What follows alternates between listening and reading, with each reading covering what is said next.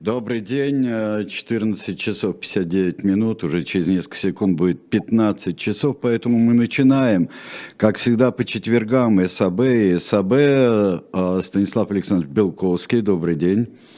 Приветствую, Сергей Александрович Бунтман, всем привет. Да, добрый день всем, и мы начинаем а, вот здесь совершенно загадочную вещь уже прислали в чате. Слейдер пишет, слава богу, началась зима значит, пошел отсчет на три месяца. Совершенно загадочное послание. Может быть, это шифровка какая-нибудь? Ну, это, видимо, тут с этим не поспоришь. Знаете, есть принцип банальности Белковского, который гласит, что банальность плоха всем, кроме одного. Она, как правило, верна. Да. То есть, уважаемый зритель, он же и слушатель, говорит нам, что зима длится три месяца. А, а действительно, вообще, что если что-то хорошее и стабильно сохраняется в нашей жизни, это уже неплохо, не так ли? А, ну да, совершенно верно. За последние годы. А зима все еще длится три месяца. Да, уже все на свете меняется, но да, только... И это... ну, правда, военные эксперты нам рассказывали в последние месяцы, предыдущие, еще осенние, может быть, это было связано с осенним настроением, я уж не знаю, но э, что генерал Зима, он же генерал Мороз, да в этом сезоне будет воевать на стороне Украины. Он перешел под украинский флаг и стал сотрудничать с силами НАТО. В то время как традиционно он считался надеждой и опорой российских вооруженных сил и вообще исторической России во всей ее полноте. Поэтому, может быть, на этот раз зима, длящаяся целых три месяца, это тревожный намек на то, что силы Мороза окажутся не совсем там, где хотел бы э, Ну, генерал Мороз, ну, вообще-то э, у него такая сомнительная фамилия, я бы сказал такая. Да, в свое время был, был такой, собственно, он жив сейчас, до 120 ему, как говорится, а, еще один день, вечности еще один день. А, Александр Александрович Мороз, председатель социалистической партии. И вот я предлагал ему концепцию рекламного предвыборного плаката, как Александр Александрович Мороз стоит в украинской Ялте на берегу моря, э, в рубашке с коротким рукавом, и слоган «Сильный мороз». Сильный мороз, да. Да, вот, э, опять же, военные эксперты нам подбрасывают, что когда, собственно, грязь исчезнет, дороги замерзнут, то возможности для наступления вооруженных сил Украины, оснащенных натовскими вооружениями, будут несколько больше, чем сейчас, и чем возможности российских вооруженных сил с нашими и не нашими старыми вооружениями иранско-корейского производства обороняться. Ну вот сейчас вы все это говорите, и мы вот с вами так беседуем, а у меня как-то вот все время находит такое облако сомнений э, меня, а распространяется ли на нас с вами, уважаемый указ Станислав ФСБ, Александрович, да? указ, приказ, а, приказ ФСБ. Вот приказ от ФСБ, что то не говорить, это не говорить, э, не плеваться, не сморкаться, в носу не ковыряться, ну и так далее. А, и а, распространяется ли это на нас с вами? Или это как приказ ФСБ может распространяться на, в общем-то, мирных граждан? Ну, э, как, как прикажете, что называется, ФСБ же вездесущая и всеведущая, надо сказать. У нее есть некое религиозное начало в, в нашей современной политической действительности, поэтому, мне кажется, нам просто, как мы предполагали в прошлом выпуске, придется усилить работу с эвфемизмами. А, вот, ну, например, да. я придумал неплохой эвфемизм для слова «могил». Подземный паркинг. Подземный паркинг, да, да, неплохо. Тем более вот сейчас есть всякие эфемизмы для, слова, для слов «убивать и гибнуть», типа «обнулить», это ввел Евгений Викторович Пригожин, «отвухсотить» от груза 200, а здесь «припарковать», например, сказать, э, на, так сказать, на, на украинских фронтах припарковано несколько сот живых транспортных средств. В торже, торжественной обстановке а, был да. припаркован там тот-то и тот-то, да? Вот, здесь? да, как, как мертвому припаркинг. Да, Припаркинг, да, да, да, да. И тут уже ни, ни, никакой ФСБ своим приказом не подкопается абсолютно к нашим терминам. Тем более, вы знаете, я иногда полезно бывает перечитывать самого себя. Так, да, вообще это осуждаемая такая а, всеобщая, а, я бы сказал, пошлой массы читателей, это осуждаемая позиция с нобами и пижонами. Да, но поскольку снобы и пижоны, в общем, это не герои нашей эпохи, они придут после, после чьей-нибудь победы, то пока, пока мы можем пользоваться сменой эпох для того, чтобы разнузданно использовать метод перечитывания себя. Помните, как Леонид Ильич Брежнев да, сидит в своем кабинете, нажимает на кнопку там Суслову. Михаил Андреевич, тебе понравилась «Малая земля»? Да, Леонид Ильич, блестяще. Там Юрию Владимировичу Андропову понравилась «Малая земля»? Да, гениально. Ну и в конце Леонид Ильич говорит, ну ладно, самому что ли прочитать? Так вот, я, я прочитал свой, э, э свой, текст от почти 14-летней давности, от начала, самого начала 2009 года, э, который называется «Русская смерть». Это федеральная целевая программа, которая отвечала на вопрос, как все-таки Российской Федерации догнать и перегнать Португалию. Но мы знаем с вами пока что только русские, российские, евреи и геи догнали и перегнали Португалию, как самые передовые отряды так сказать, нашего метаэтноса. А, но, так сказать, можно, э, э, мы должны были догнать Португалию по ВВП на душу населения. Вот, э, потом этот термин несколько трансформировался, потому что у нас один ВВП на, да. на всю душу населения, а в, в Португалии ни одного. Поэтому в этом смысле мы, мы перегнали бесконечно португальского соперника. Но если рассматривать ВВП все, все еще внутренний валовый продукт, то можно увеличивать числитель, то есть сам объем ВВП, а можно уменьшать знаменатель, то есть численность населения. И вот программа «Русская смерть» должна была, так сказать, это была программа обеспечения сокращения населения э, в Российской Федерации, и именно там вот и был впервые введен термин «могилизация», я его обнаружил, всеобщая могилизация. Правда, тогда речь шла не о, не, опять же, не эфемизмах мобилизации, а действительно о строительстве огромной инфраструктуры могил в Российской Федерации, в том числе об ипотечном кредитовании этого проекта. Но еще я там обнаружил, что, оказывается, там еще был предусмотрен мощный пласт пропаганды смерти среди населения Российской Федерации. Тут же занялся этой пропагандой Владимир Владимирович Путин на встрече с матерями. Я не спорю, что они были матерями, только явно не мобилизованных и не павших на фронтах спецоперации Z. А так во всем остальном, может быть, они были матерями и даже остаются ими. Там единственная мать погибшего была, так сказать, одна единственная, но сам погибший ушел из жизни еще в 2019 году, когда спецоперации Z почти никто не слышал. И пропаганда смерти, в частности, вот та, именно там была впервые идея мной предложена, впоследствии узурпирована Константином Львовичем Эрнстом. И если начальником Первого канала, если бы я перечитывал себя чаще, я мог бы давно уже засудить Первый канал и на вырученные деньги жить до 120 и даже еще один прекрасный день с этого момента. А, э, э, сделать цифровые аватары умерших популярных актеров и там в рамках передачи «Последний герой» поместить этих актеров как бы в рай, показав всем россиянам, где оказываются люди, умершие за Отечество. Там сидят, так сказать, э, народные артисты СССР, прославленные на, вот как бы на, где-нибудь на тропических островах, и показывают, как хорошо умереть поскорее, потому что можно присоединиться к их кругу. Ну а... да, действительно, наверное, просто загробную жизнь, э, э, наверное, лучше начинать в каком-то бодром возрасте-то чтобы были силы загробной жизнью жить полной. Как ну, конечно. Ну и потом неизвестно, так сказать, как там в раю с медициной и всем прочим, поэтому лучше, так сказать, попадать в рай. Так, там предлагался и фирменный коктейль из нефти Йорлс и зажженного газа российского производства в качестве так сказать, основного эликсира райской жизни. И кто-то в центре вот идеи о том, как пропагандировать э, смерть в Российской Федерации, да. смерть Отечества, конечно, находился Владимир Рудольфович Соловьев. Э, я просто перечитал программу «Русская смерть», потому что э, тогда еще никто не знал о драматической судьбе журналиста Аркадия Бабченко, который значит, погиб от, от рук террористов и тут же воскрес. И поэтому предлагалась тема, тема Владимира Рудольфовича, что Владимир Рудольфович э, умирает на три дня, Здесь я не могу так сказать, не вспомнить известный анекдот. Э, вообще он изначально рассказывал о Сильвио Берлускони, но так сказать, потом перекочевал на Владимира Владимировича Путина и на многих других. Э, его просто нельзя, он довольно длинный, его не рассказать в таком контексте нельзя, иначе зрители и слушатели нас не одобрят, тем более не поймут. Это как Берлускони решил устроить себе могилу. Значит, ищет какое-то престижное место, ну, там, пропускаю несколько вариантов. Предпоследний mm-hmm. вариант, это, скажем, за миллиард евро в соборе Святого Петра в Риме, рядом с папами, на что Берлускони говорит, это не так уж и дорого, но все-таки пап много, и там трудно будет меня сразу идентифицировать. И, наконец, финальное предложение э, за 10 миллиардов евро в, в Иерусалиме, в храме гроба Господня, на том самом месте. А, на что Берлускони отвечает, ну, на том самом месте это престижно, спору нет. Но 10 миллиардов как-то многовато. А вы им сказали, что это всего на три дня? Так что...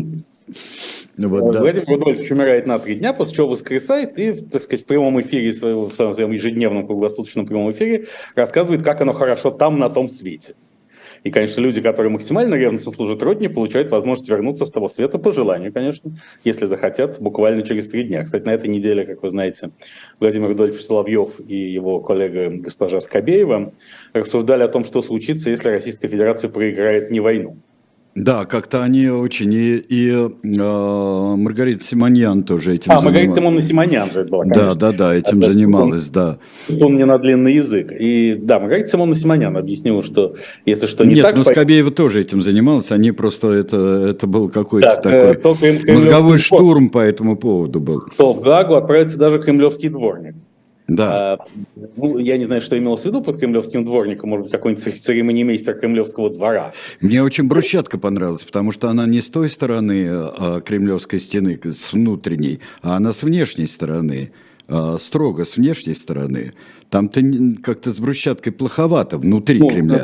Ну, дворник-то, тем не менее, существует. И поэтому я как-то как думал о судьбе какого, собственно говоря, дворника. И там несчастный э, таджик или ФСОшник, который, я не знаю, убирает э, Красную площадь. Все-таки. Вот таджик и ФСОшник может оказаться даже одним и тем же лицом. Да, совершенно спокойно. Например, ФСОшник с позывным таджик. Ну да.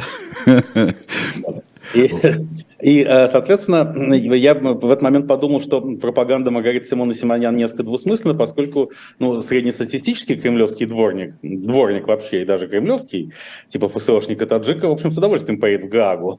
Он не, не воспримет это как, как, как страшную угрозу, в отличие от многих. А вот Владимир Рудольфович Соловьев э, явно дал понять, что нет, так дело не пойдет, и проиграть мы не можем, потому что тогда придется нажать на ядерную кнопку и мир все-таки уничтожить в труху. Потому что зачем нам мир, где нет виллы на озере Кома? Не так ли? Вот. И тут я вспомнил, что у, действительно у Владимира Рудольфовича же очень много детей, э, вот, даже больше, чем у ну, э, одной его известной ролевой модели. Вот. А яд-новичок, как показала судьба нескольких жертв российских спецслужб, не так надежен, как цианистый. Поэтому да, я думаю, что без ядерного оружия здесь никуда уже не обойдешься. Ну да. Никуда не денешься. А, да. Расшифровывать, что мы имели в виду, многие догадались. Да, я думаю, что догадались, да, суровая, конечно, картина.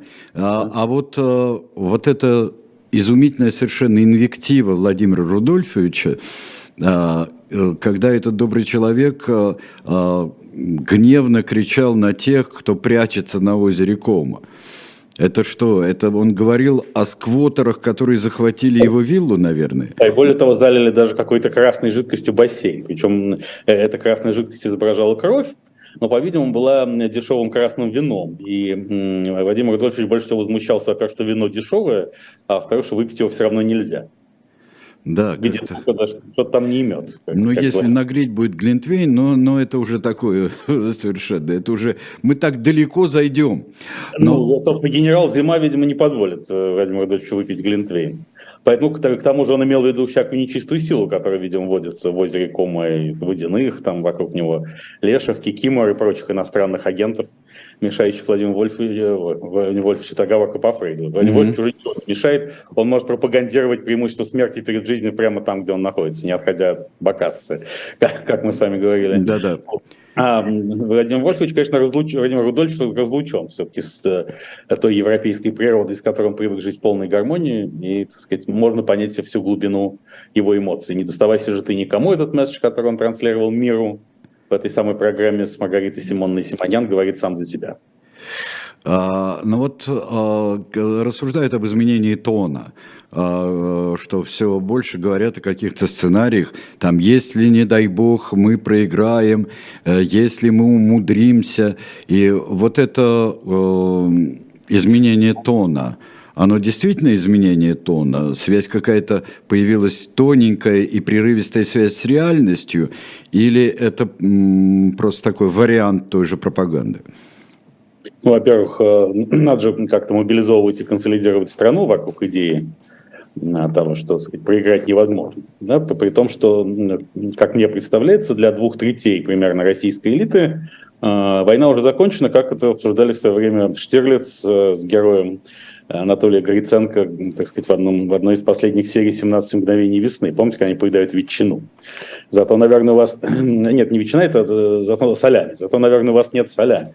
Да, есть, солями, солями. да. Солями. Значит, вот мы так... кормимся из одной, да. Да, ну я так и вижу Владимира Владимировича Соловьева и Маргариту Симонну Симоньян в этих образах, или даже их цифровые аватары, которые Константин Львович Эрнст мог бы интегрировать в кинофильмы, снимаемые по разнарядке Министерства культуры, который вот тут на днях у нас обнародовало, что именно нужно снимать. Да, мы обещали об этом рассказать, я просто да, ну, подтвердил попозже, это, это твердое обещание, вот. попозже мы это сделаем обязательно, да. Да, господин Соловьев и господин Симоньян, значит, под солями, и Соловьев спрашивает Маргариту Симонну по новому, по ремейку «17 мгновений весны. Э, Маргарита Симоновна, как, когда война закончится? Война уже закончилась, отвечает Маргарита Симонян. И дальше они обсуждают. Господин Симонян говорит, многие, перефразируя Мюллера оттуда же, для Леонида Броневого. Помните анекдот, это самый, как э, Штирлиц выстрелил в Мюллера, и пуля отскочила. Броневой, подумал Штирлиц. Да. И тут многие побегут прямо отсюда, прямо сейчас и попадутся. А вот когда на улицах Берлина будут разрываться бомбы и снаряды, тогда, говорит Мюллер, бежать самое безопасное. Вот. Типа, в, в Латинскую Америку, к тому же Евгений Викторович Пригожин подготовил еще целую Центральную Африку все-таки для того, чтобы, так сказать, представители правящей элиты России вкусили плоды поражения в, в полном объеме. Я хочу а, восстановить добрую память одного из моих самых любимых актеров театра Вахтангова, а, Николая Гриценко, Николай Олимпиевич. Да, почему-то я назвал его Анатолием ну, Гриценко. Ну, ну, Колоссальные извинения. Бывает, да, бывает. Забрали. Я тут Пол... про своего собственного друга вот извинялся, которого неправильно а, обозвал неправильным именем извинялся. Анатолий Гриценко – это бывший министр обороны Украины, поэтому благоворка по Фрейду. Да, это Николай Леонидович, дивный актер, да, дивный. А, вот, ну продолжаем мы э, продолжаем мы наши разговоры. А, да, поэтому нет, конечно, с поражением все ясно. Здесь же нужно сейчас, как сообщили нам англосаксы, продолжающие нагнетать в лице Американского института изучения войны, Российская Федерация, возможно, инсценирует вторжение под чужим флагом в Белгородскую область.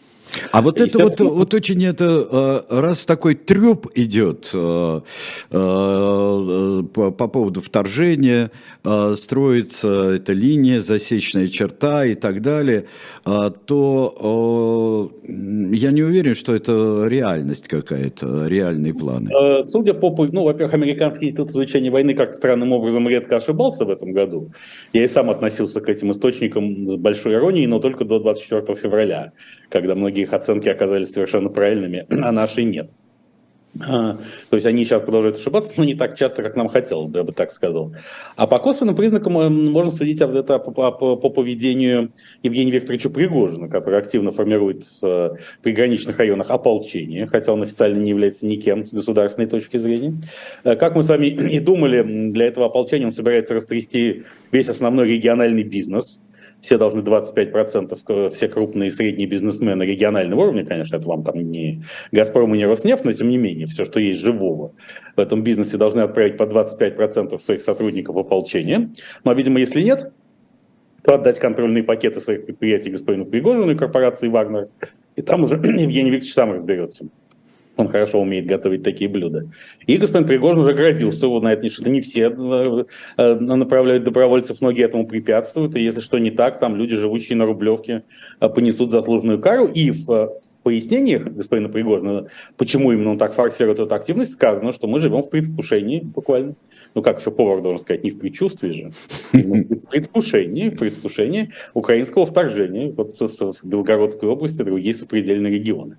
А Евгений Викторович тоже источник информированный даже более, может быть, в каких-то планах, чем Американский институт изучения войны. Поэтому тут есть, есть о чем подумать. То есть надо как-то заставить все-таки многонациональный РФ народ поверить в то, что это война, народная священная война, о чем мы с вами в, в, в прошлые разы тоже рассуждали. Это не удается сделать никак. Надо сказать, мы сегодня значит, был опубликован опрос Росбизнесканала РБК о том, что так сказать, и начало спецоперации в феврале, и начало частичной могилизации в сентябре привело к резкому росту спроса на изучение иностранных языков нашими с вами соотечественниками, причем на первом месте иврит. Количество желающих его изучать выросло в три раза Да, какой, какой-то евретический бум, гибраистический, я бы сказал, да. Ну, э, иначе быть не может, поскольку просто я думаю, что дорогие и недорогие россияне, то есть мы с вами хотим просто узнать первоисточники, а что же будет, на чем сердце успокоится, и тут без библейских пророчеств никак не обойтись. А в переводе уже, так сказать, это с учетом нашей российской цензуры, уже как-то может быть что-нибудь не то. Что там про спецоперацию это сказано у, у больших и малых пророков. Поэтому тут спрос, да. Ну, также вырос спрос на армянский, это тоже все древнейший древнейшая христианская нация, на сербский, поскольку это, ну, так сказать, надо куда-то. В общем, надо так или иначе, не все смогут попасть в Центральную Африку. Да, сказать, маленькие дети ни за что на свете не ходите в Африку гулять. Это тоже очень сомнительное по нынешним временам утверждение, которое может оказаться объектом кремлевской цензуры. А, да, это, кстати говоря, очень опасное произведение, там просто как... Нет, и... вообще, детская, советская детская литература должна быть как-то включена в, стоп, в кремлевский стоп-лист, потому что, вот, например, недавно я э, вспоминал гениальные строки вместо шляпы на ходу он надел сковороду. Что же это как не пропаганда украинской философии? Да, совершенно верно, кстати говоря. Да. С явным антисемитским подтекстом, потому что вместо шляпы, то есть вместо вот, какого-то важного атрибута иудаизма, он значит, пользуется философией сковороды. Кстати, в прошлый раз мы с вами говорили, что олигарх вот с аммиакопроводом должен быть, э, если не Мазепин, то Петлюрский или Бандерштадт. Но почему-то не пришла в голову совсем правильная фамилия, очень приятная для Владимира Ильича Путина. Он любит это слово – Бандерлог. Бандерлог, да, да, Бандерлог. Помните, как во время Болотной площади проспекта Сахарова Путин кричал, идите ко мне, бандерлоги. Нет, ну, э, вообще-то я бы запретил и переводы, э, переводы Киплинга, потому что там э, бандерлогос, это значит слово Бандеры, это же... Это Нет, же... бандерлогос, это так должен называться, мне кажется, журнал по украинской философии, бандерлогос. Да, да, да, совершенно да, бандерлогос, да. Вот, так что очень много. Вообще я обещал в преддверии введения э, законов о запрете всякой, всякой, как им э, кажется, пропаганды ЛГБТ, э, то не подсказывать произведение – я призывал всех э, читателей и в телеграм-канале не подсказывать им ходы, чтобы можно было запретить. Да, тут же, кстати, объявили в международный розыск известного знатока и адвоката Илью Новикова, я помню поэтому сакраментальную фразу Владимира Ворошилова, основателя «Что, где, когда», «Мертвая тишина в студии». Вот она могла бы стать слоганом mm-hmm. вообще всей, всей, всей кампании по пропаганде смерти. Ну, а, так сказать, что лучше соответствует смерти, чем тишина? Ну да, Шопен только, больше, ни, больше ничто. А, вот. А, ну, почти. Вообще, а, честно говоря, вот сейчас вот эти а, завертки в непрозрачную и прозрачную пленку, 18 плюс, какие-то а, особо витиеватые баннеры, которые иностранным агентам а, придется вешать а, с, начиная с 1 декабря. Признание иностранным агентам всякого вообще, более всякого даже, чем раньше. Вот это как-то мы можем понять, как это меняет нашу жизнь, особенно те, кто здесь сидит.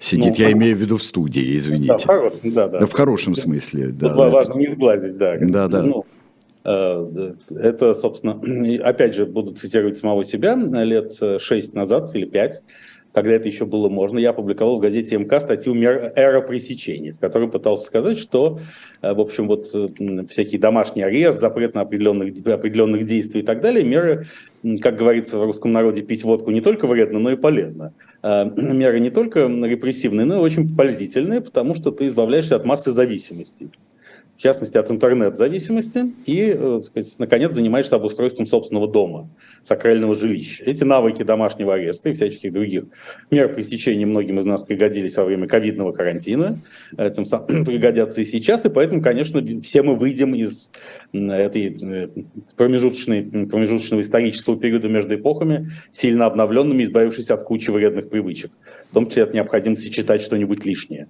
Мы будем все читать и говорить только необходимое. Я помню еще, так сказать, э, э, э, спор анекдоте, из известного советского анекдота между Якутом и Чукчей о том, где холоднее, на Чукотке или в Якутии. И первую часть анекдота пропуская, она слишком прошловатая, а вторая часть победил Чукча, который сказал, а вот у нас на Чукотке зимой замерзают слова, а осенью когда они отмерзают. Такой трендеж потом предстоит. Вот, собственно, Россия и вошла в эту э, Чукотско-Якутскую эпоху. И, кстати, не могу не заметить, что э, в Китае же развертывается волнение, которое назвали революцией А4. Да, Знаете, да, да, вот это поразительная совершенно вещь. И запрет... Э, правда, что ли, запрета на а, продажу А4 э, идет? Нет, пока добровольно, там корпорация МНГ, у которой 80 тысяч точек продаж белой бумаги по всему Китаю, формата А4 отказалась их продавать, потому что ну, ведь главным идеологом китайского протеста становится все тот же Рабинович. Угу. Потому что это в чистом виде наш Да, что тут писать, анекдот. да, да. Да, Рабинович, который раздает пустые листовки у мавзолея Владимира Ленина на Красной площади, когда КГБшники его спрашивают, а почему листовки пустые, он говорит, что писать, когда и так все понятно. Вот именно по этому сценарию развиваются волнения в Китае что опять же говорит о, о, о крайнем сближении так сказать, еврейских и китайских форм протеста в наши времена. Кстати, в связи с такой нарочитой борьбой, так сказать, уже маниакальной на Российской Федерации Владимира Владимировича Путина за жизнь, да, русский Лейбенсраум, жизненное пространство, его необходимое расширение, мне вспоминаются два культовых анекдота, которые описывают этот клаустрофобический синдром в полном объеме. Первый анекдот про Петьку и Василия Ивановича, как сидит э, Василий Иванович на рельсах, подходит Петька, подсаживается к нему и говорит, Василий Иванович, подвинься. Mm-hmm. А второй анекдот как раз э, про то, как Рабинович, он про евреев и китайцев. Рабинович спрашивает Хаймовича, Хаймович, а почему Китай э, э, закупает картофель в Израиле? Ну, отвечает Хаймович, наверное, им земли не хватает. Ну, ну да. А, это, нет, вообще вот это а, а также представление удивительное о границах. Вот я а, сегодня а, прочитал, а, что Лавров как-то а, достал, я уж не знаю из какого ящика, какого стола, он достал Алматинскую декларацию, а, которая а, образование СНГ в тех границах, которые имели советские республики, союзные республики. И этим он аргументирует, что э, армянам надо сдать Карабах, Арцах, он же э, азербайджанцам, потому что он, несомненно, как говорит, входил тогда в азербайджанскую ССР. Ну, э, ладно, не Лаврову это говорить вообще по многим причинам я уж не буду брать родовые причины, а я буду брать э, политические, что, в общем-то, все республики тогда, а не только Азербайджан, имели границы союзных республик и были признаны СНГ. Он как-то об этом думает, что мы не помним, что ли, об этом? Что у Украины были границы какие-то тоже? Нет, ну у Украины не, не было никаких границ, потому что, как мы знаем, русские и украинцы – это один народ. А, ну да. Да, какие тут, э, так сказать, нет. Но и кроме того, э, Сергей, сегодня была историческая пресс-конференция Сергея Викторовича Лаврова. Эм, я вообще думаю, я ни, ни, никого конкретно не имею в виду, и мы говорим только эвфемизмами. Но я mm-hmm. думаю, что все-таки наряду с, э, так сказать, Иблисом, Люцифером и Сатаной, по, по слову Дмитрия Анатольевича Медведева, российская правящая элита могла бы сейчас сконцентрироваться на борьбе с зеленым змеем. поскольку это самое, по-моему, уязвимое место, так сказать, сейчас во всей системе формирования смыслов эм, российской миролюбивой внешней и конструктивной оборонной политики. Потому что сегодня, во-первых, ну, явно, что был анонсирован выход России из ОБСЕ, Организации по безопасности и сотрудничеству в Европе. На медне РФ отказалась перечислить свой взнос в размере 138 миллионов долларов – и в издании Foreign Affairs уже написано, что без этих денег ОБСЕ не выживет. А на пресс-конференции Сергей Викторович Лавров рассказывал, что ОБСЕ использовалась для э, сотрудники специальной мониторинговой миссии ОБСЕ на Донбассе, тогда это называлось Ордло, отдельные районы Донецкой и Луганской Украины, были корректировщиками огня. Они наводили украинский огонь на российские цели, так сказать, и объекты в ДНР и ЛНР. Зеленые цепочки, да? Вот да. эти самые знаменитые. Ну, где зеленый змей, там и зеленые цепочки, mm-hmm. так сказать. Видимо, прорыв в зеленую энергетику э, со современном Российско Федеративном варианте. Ну, ясно, здесь еще большая личная обида, потому что две недели назад Польша не пустила, не дала визу Сергею Викторовичу Лаврову для въезда на заседание ОБСЕ, там, на польской территории. И поэтому было сказано, что сначала поляки, а потом шведы, не сначала шведы, а потом поляки полностью погубили ОБСЕ, и, видимо, Россия будет из этого, оттуда уходить, и это огромный плюс. Это очень положительное известие. Каждый день спецоперация Z приносит нам хорошие новости обращаю внимание всей нашей аудитории, то мы узнали сегодня утром, что резко вырос интерес россиян к изучению изучения иностранных языков. Несмотря на то, что Кремль в последние пару лет практически в открытую проводит политику, дескать, не нужны иностранные языки россиян. Э, и, так сказать, председатель парламента Крыма, так называемого парламента Крыма, господин Константинов, сказал в начале этого года, зачем нам учить английский язык, язык англосаксов. То, что это язык всех международных технологий, обменов и контактов, э, господин, господин Константинов, видимо, искренне не знал, по крайней мере, в тот момент. Э, какое что-то импортозамещение с технологическим суверенитетом. Поэтому, и вот, оказывается, ОБСЕ, на мой взгляд, совершенно ненужная, избыточная бюрократическая структура, так же, как и он, может прекратить свое существование из-за личных обид Сергея Викторовича Лаврова, за что нужно отдельно его поблагодарить, безусловно. И поставить ему очень большую бутылку, чтобы он отвлекся от, от э, невзгод текущей жизни и, так сказать, от оценки границ союзных республик, поскольку действительно он может их не помнить. В конце концов, он же не географ, а я, кстати, тут в Украине предложили э, переименовать официально Россию в Московию и именовать ее впредь Московией. Я тоже вижу в этом большой потенциал, потому что вот, сказать, это еще раз наведет на мысль, что Россия и а, авторитарное государство Российской Федерации не есть одно и то же. И вот метавселенная, мета-Россия, а, которой я озабочен и э, весьма в последнее время изучением этого вопроса и проекта, она и предполагает растождествление как бы русской цивилизации и, с одной стороны, Э, географии вот этого огромного ледяного пространства евразийского Хакленда и истории, в которой пора перестать ковыряться, и нужно все-таки переходить от индуктивных методов бытия и сознания к дедуктивным, решать, что мы хотим сделать, а не что по этому поводу случилось 666 и более лет назад. Поэтому в этом смысле переименование в Москве вполне, так сказать, э, резонно. А, так сказать, Российская Федерация, поскольку любит отвечать на такие ходы симметричными совершенно шагами, она могла бы э, переименовать Израиль в Евросоюз. Евросоюз, да, да, Евросоюз.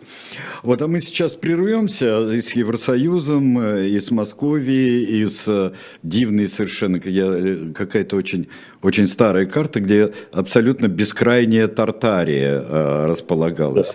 Вот именно Тартария, которая занимала абсолютно все просто. Тартария, а, кстати, хорошее, хорошее название для ресторана, сети ресторанов. Да, да, Тартария, да, да. Сейчас я вам предлагаю вовсе не блюдо, а, но замечательные книги. Я предлагаю вам shop.diletant.media. Во-первых, есть подарочные книги. Вот я сначала посмотрел а, «История медицины в России» с э, чудесной в кожаном переплете, и даже чтобы не трепался переплет, есть такие вот уголки э, прекрасные, металлические, закладки шелковые, все прекрасно. Это э, очень дорогие книги в трех томах, это история медицины. Но если у вас есть хороший э, доктор, у которого день рождения или какой-нибудь, не побоюсь этого слова, юбилей, то вы можете подарить такую книжку, потому что доктор сам не купит такую книгу. Особенно хороший доктор, он сам не купит. Э, вот подарите, порадуйте э, человека. История медицины в России. Есть и сказки Пушкина с Палихом, например, тоже кому-нибудь можно будет а, подарить. Кроме того, есть а, очень хорошая серия «История России. Дом Романовых. Мемуарах современников».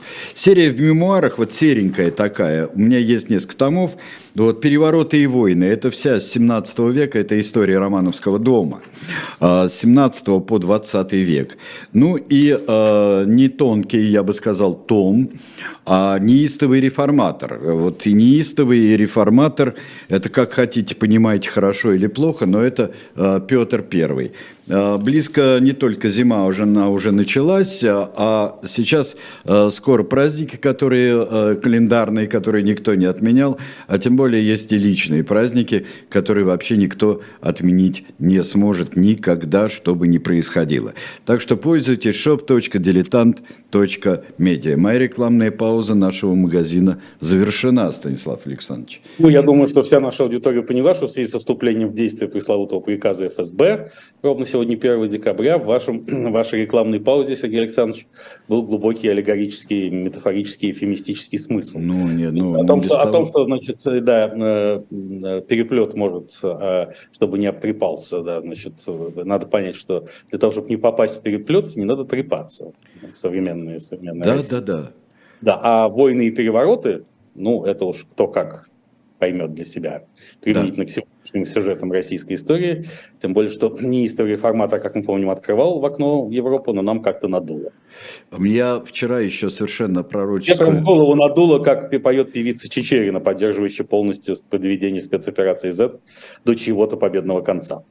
А, ну вот а, между певицей Чечериной и актрисой Литвиновой, если идти в этой серии, я предпочитаю Литвинову. А что, у нас с Молотовыми и Риббентропами? А, Риббентропов давно не встречал, внука их с Молотовым знаю, вот, а, так что а, пока... Как... Классический гибрид Молотова-Риббентропа – это идеальный носитель ценностей гибридной войны. Ну да, совершенно, абсолютно верно. Вчера нашел абсолютно про, пророческую, э, я все пытаюсь разобрать, все то, что я э, вывез из порушенной редакции «Эхо Москвы», и нашел э, репродукцию английского плаката времен войны, времен одно неосторожное слово и много утонувших жертв. И там корабль горящий военный и моряки, которые спасаются, э, спасаются на шлюпках. Ну вот я подумал, что вот сейчас вот это одна из самых актуальных, э, актуальных картинок, наверное, будет скоро. И уже сейчас просто есть, с 12 часов ночи. Ну вообще, э, вот Давайте все-таки сейчас, чтобы мы успели, к рекомендательному списку. Вот чтобы, на какую тему вы бы сняли, Станислав Александрович, э, как говорил Пьер Безухов, будь вы другой, лучше там и так далее. Вот, просто кинематографист и великий режиссер. Ну, там э, рекомендуется снимать фильмы о Малороссии как исторической части России и здесь уже никак, ну, среди прочего, там много интересных и полезных рекомендаций. А, здесь уж никак не обойтись без Николая Васильевича Гоголя, и, в принципе, все сюжеты мы уже с вами обсудили. Это и мертвая отправка мертвых душ на спецоперацию Z с целью получения, да, притом э, Павел Иван Чичиков должен перемещаться на автомобиле «Москвич». Mm-hmm. На этом нам объяснили, что автомобиль «Москвич» — это в чистом виде просто безо всяких изменений и дополнений китайский автомобиль, э, который в латинизированной транскрипции называется JAC, и там просто пару деталей снимаются и шильдик перед отправкой из Китая в Россию, потом на бывшем АЗЛК в Москве надеваются обратно. Вот. На таком автомобиле, значит, как птица, птица-москвич, а, перемещается Павел Иванович. Еще, вот. ну и с картой тройка, конечно, с картой тройка Россия. Да, кстати, ну, безусловно. Да. Я, кстати, давно понял, почему во всем мире запрещают карту МИР ее просто неправильно назвали. Нужно было, например, назвать ее как-то спецоперация, например, и, так сказать, дела пошли бы э, куда как побыстрее. Да.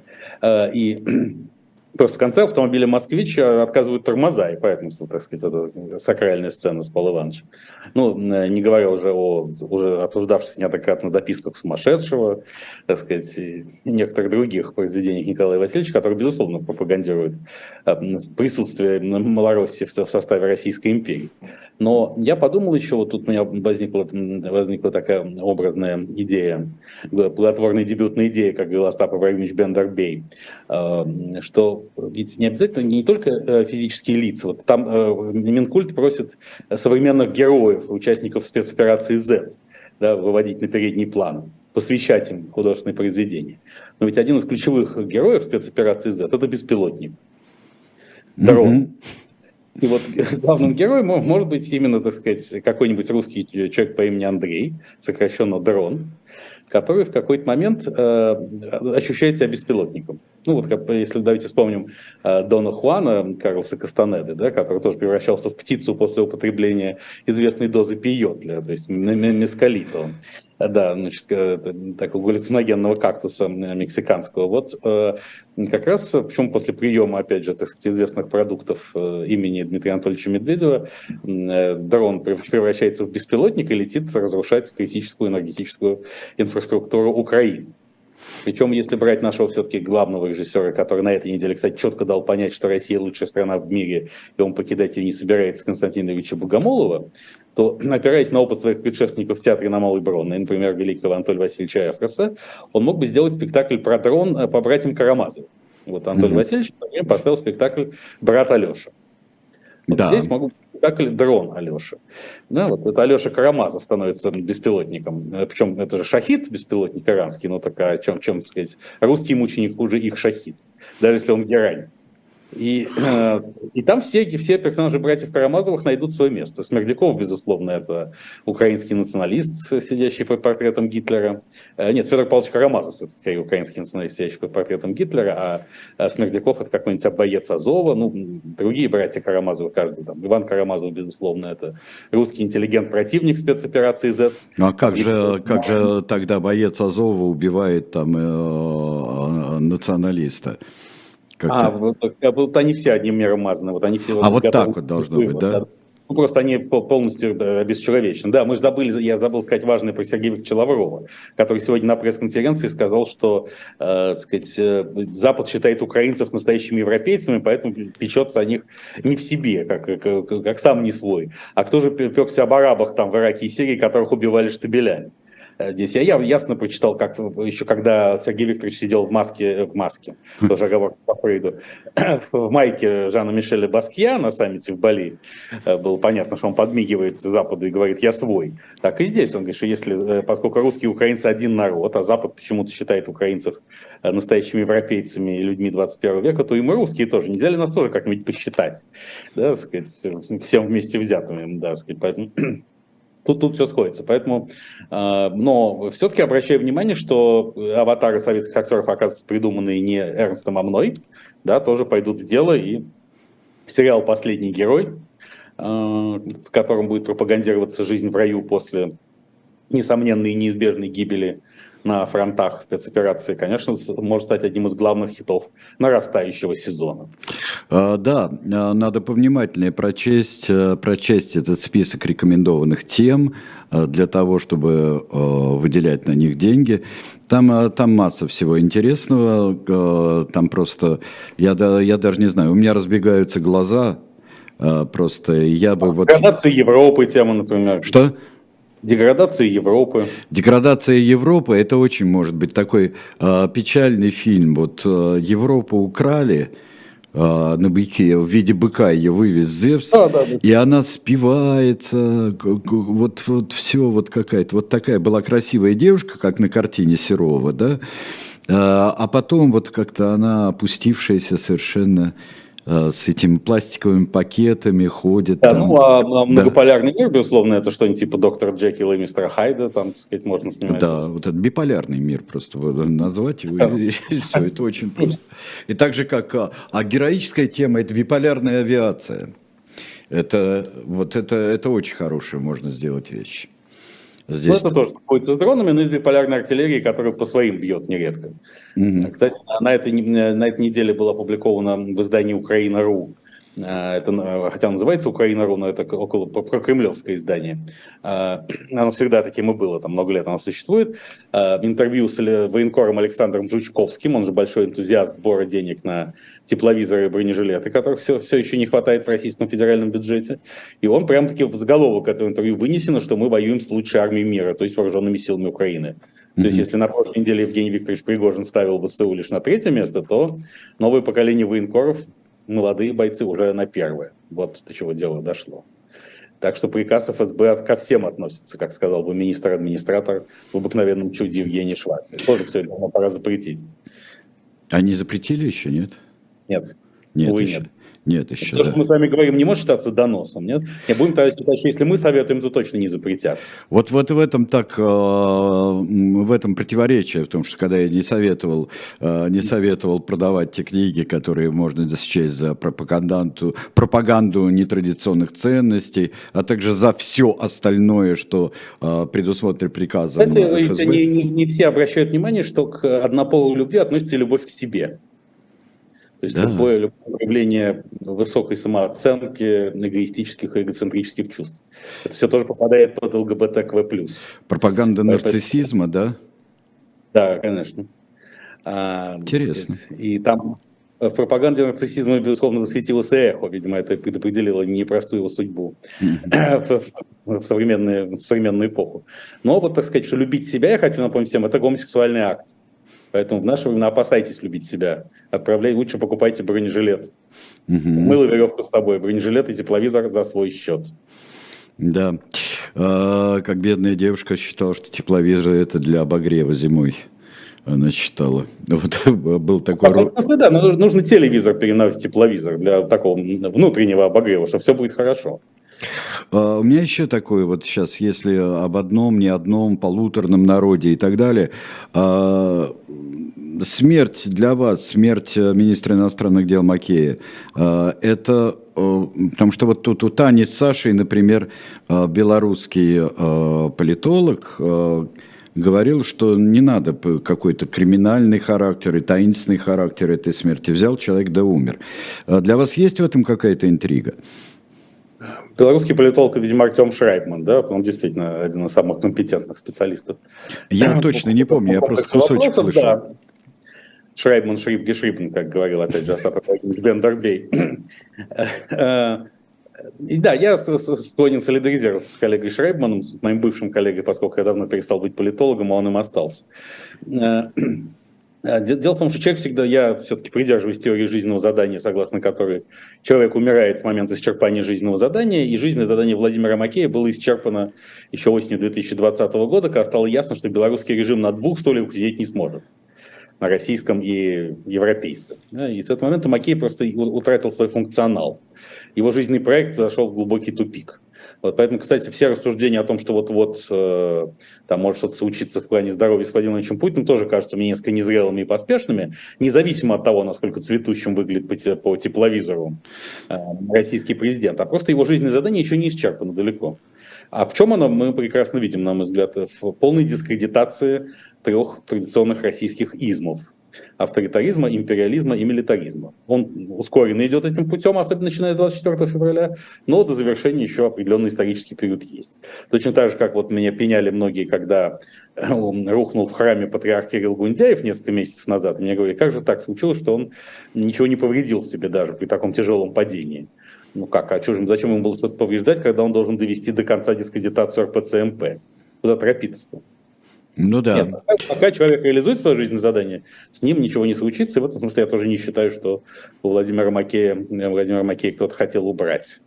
Это действительно был, видимо, обширный Но ведь не всегда люди умирают, э, исполнив свое жизненное задание. А бывает, что и преждевременно. Или это не так? Или если про всякого человека можно сказать? Если потом разбираться ретроспективно, то выясняется, что нет, всегда своевременно. Впрочем, естественно, это тема огромной полемики, может быть, мы сейчас до конца передачи и не успеем. А, да, и я не думаю, что мы ее будем затевать, тем более, да. что у нас есть еще а, перемена жизни а, к а, Кудрина, например, что Кудрин теперь, а, теперь Яндекс, да, да. будет и это все будет как-то переименовываться, поэтому поскольку любовь к себе это, ну, так сказать, противоречит нынешней борьбе с ЛГБТКВ+, то, конечно, Яндекс надо переименовать в Миндекс. А, а иностранные его подразделения, которые будут отмазывать санкции, в Аниндекс. Индекс, Аниндекс. Там еще, конечно, оправданно опрашивается неприличный Ананиндекс, но это уже тоже серия любви к себе, поэтому лучше, лучше это самое э, сюда не влезать. Да? Ну, вообще, а, говаривали, что Яндекс это перевернутый э, ну, скажем, нехорошее название ерунды. Да, если его перевернуть, там вверх ногами. Да, да, да, да, ну, да. зеркально. Если по ну, да, зеркально, да. Да, ну, собственно, в Big Data, да, ведь взять под контроль большие данные – это главная задача российской власти. Э, и всех посчитать, поскольку Алексей Леонидович Кудрин хороший счетовод э, в самом глубоком и высоком смысле этого слова и бывший глава счетной палаты. Э, вот, а само слово «палата» звучит двусмысленно в контексте популяризации известных произведений Николая Васильевича Гоголя, то, конечно, кто же никак не Алексей Леонидович должен справиться с этой задачей. Вот, например, из-за чего еще начались волнения в Китае да, по Парабиновичу?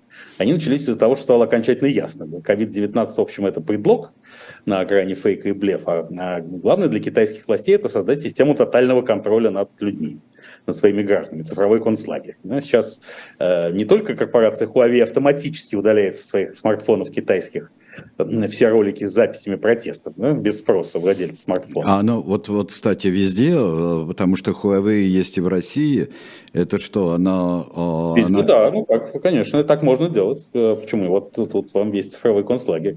Э, просто в России все разворовали и не смогли сделать своего собственного смартфона, который мог бы делать точно так же.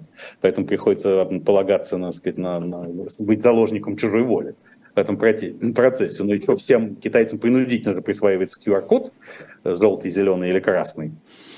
Только если зеленый может перемещаться свободно, если желтый только в пределах своего района, а если красный немедленно должен идти сдаваться в ковидное учреждение, в изолятор фактически. А причем эти QR-коды, опять же, присваиваются тебе без твоего ведома. Просто государство решает, какой у тебя должен быть QR-код, он поступает к тебе на смартфон, и если ты нарушаешь, то все. Лучше тебе не родиться на свет. Собственно, это было важным катализатором протестов, и сейчас э, есть точка зрения, что эти протесты это серьезно. Они ведь затронули даже завод Foxconn, где работает почти 300 тысяч человек, где происходит, производится большая часть новейших э, айфонов, смартфонов корпорации Apple, и уже капитализация Apple упала на 165 миллиардов долларов из-за всех этих событий. Это, правда, не последнее дело, и мы должны обязательно сегодня в руб... это затронуть тему в рубрике «Разговор о важном». Да-да. Да, а, вот, э, но э, оппоненты заявляют, что цифровой концлагерь в Китае достиг такой степени совершенства, что такие Тяньаньмэнь 1689 года не грозит.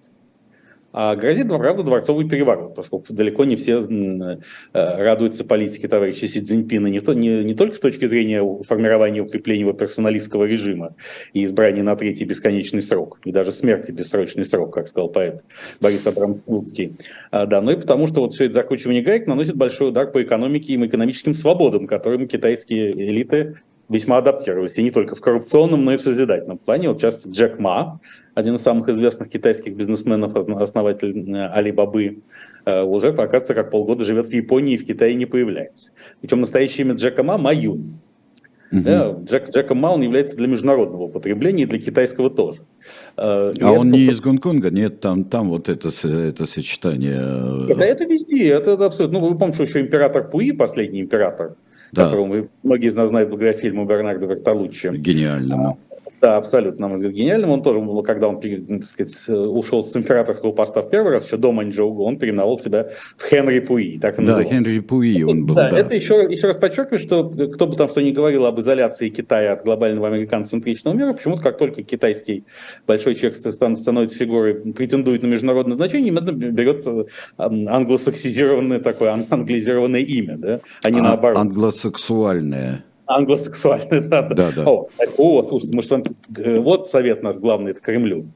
Да. С англосексуальными отношениями надо покончить и с влечениями такого типа. Вот, вот. Поэтому это, а, по, а, так сказать, следуя приоритетам абхазского языка, нужно называть это АЛГБТКВ+. Да, АЛГБТ, да, да, да. да, конечно. Должно начинаться с буквы А. Вот. Поэтому вот что-то подобное, я думаю, хочет устроить и Кремль с помощью Яндекса. К тому же Яндекс должен превратиться в крупнейший финансовый институт и конкурент Сбера.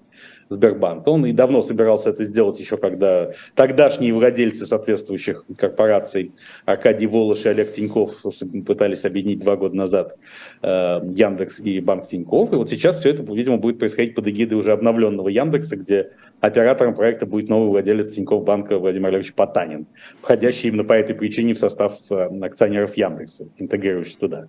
Поэтому нет контроля, конечно, так сказать. Финальная стадия путинизма – это как попытка всячески усилить контроль, в том числе и, как мы знаем, над потенциальными призывниками, могилизантами и всем прочим. Наконец будет производиться компьютеризация Министерства обороны, тотальный учет.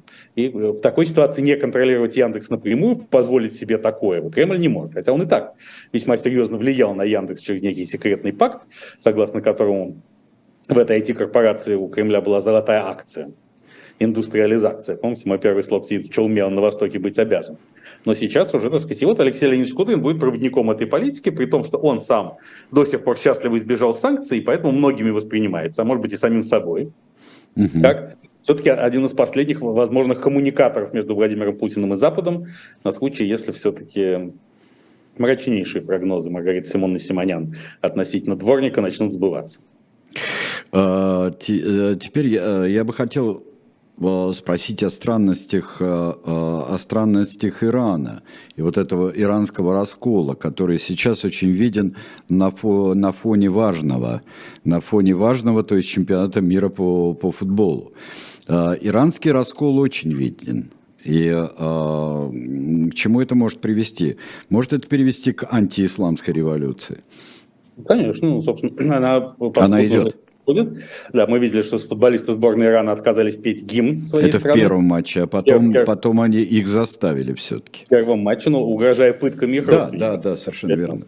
Вообще, там многие знаменитые иранские футболисты стали объектами гонений и репрессий в Иране, в частности, легендарный Али Даи, которого, правда, не расстреляли вопреки мрачным слухам, но явно, так сказать, что-то с ним случилось после того, как он де-факто поддержал протесты. Что арестована племянница высшего руководителя Ирана Рахбара Али Хаминеи за критику исламского режима. Да, все это, так сказать, идет своим чередом.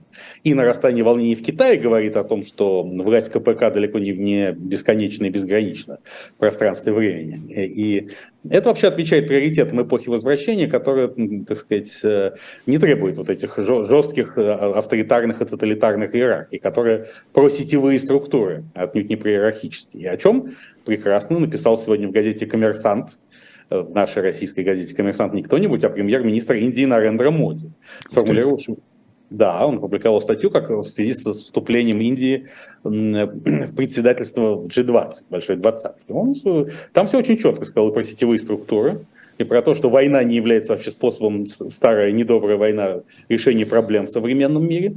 И вот если апеллировать Карлу Густаву Юнгу, моему учителю, как это формулировал Юнг, он говорил о том, что заканчивается эпоха борющихся братьев Каина и Авеля, да, и наступает время диалектического снятия противоречий. Буквально это, только другими словами, без отсылок к Кайну, Абеля Юнгу, сказал сегодняшний программной статье на Рендер Моди. И тут мимо этого не промахнешься, призываю всех прочитать. То есть, да. фактически, Рендер Моди опубликовал статью против путинизма в его как философии понимания окружающего мира. Это не всеми будет так воспринято, поскольку многие заняты другим и не до философии сегодняшним кремлевским лидером. Но это так, и, так сказать, лидер крупнейший на сегодняшний день страны мира уже и по населению, поскольку Индия переплюнула Китай, тем самым крупнейшей демократии мира, это все-таки достаточно серьезно. От этого не отмахнешься. И в своей программной статье господин Моди, в частности, указывал на то, что демократия неизбежна, в том числе и в силу сетевизации мира и того, что этот переход от иерархических приоритетов к сетевым демократия олицетворяет и воплощает. Вообще, на самом деле, что премьер-министр Индии, вот когда, когда вы сказали, что он сказал другими словами то же самое, что говорит, например, Юнг, опираясь на библейские образы, э, вообще э, заметьте, э, что Индия, индуизм и прочие говорят на самом деле те же вещи, иногда даже яснее гораздо, да, чем... Мое многолетнее изучение религии привело меня к пониманию, что качественной разницы нет между основными мировыми монотеистическими религиями, безусловно. Россия, по сожалению, остается страной языческой, но это другой вопрос, тоже заслуживающий отдельного обсуждения. А, но не, не здесь и не сейчас, вероятно. Вот. А, и, собственно, мы пришли в эпоху, когда великие религии будут мирно сосуществовать, не, не, не поглощая друг друга. То есть сохранится цивилизационная автономия крупнейших китов, на которых стоит наш мир, потому что единый путь познания мира невозможен, о чем учит нас история с Вавилонской башней и много еще таких же историй в самых разных мифологиях. И вообще мифы же очень повторяются во многом да, в разных религиях. Поэтому я считаю, что на смену НАТО и прочим структурам Ялтинско-Потсдамского мира должна прийти организации безопасности, которую я бы в рабочем порядке назвал организацией авраамического единства, объединяющая христианские, мусульманские страны и Израиль. И когда в России язычники уйдут от власти, может быть, так Россия тоже туда примкнет. Ну да, дай бог. А, а, да, именно э, Сергей Индус мотал себе на ус. Что мы еще хотели о важном сказать? Ну, о важном мы хотели сказать, что как раз в прошлый раз мы обсуждали э, этот Манчестер Юнайтед, о том, да. чего может купить Илон Маск. Да. И ну, вы знаете, я знаю, что для вас это особенно интересная и в хорошем смысле слова больная тема. Да. да, вот, оптимизм слова больной это здоровый в плохом смысле.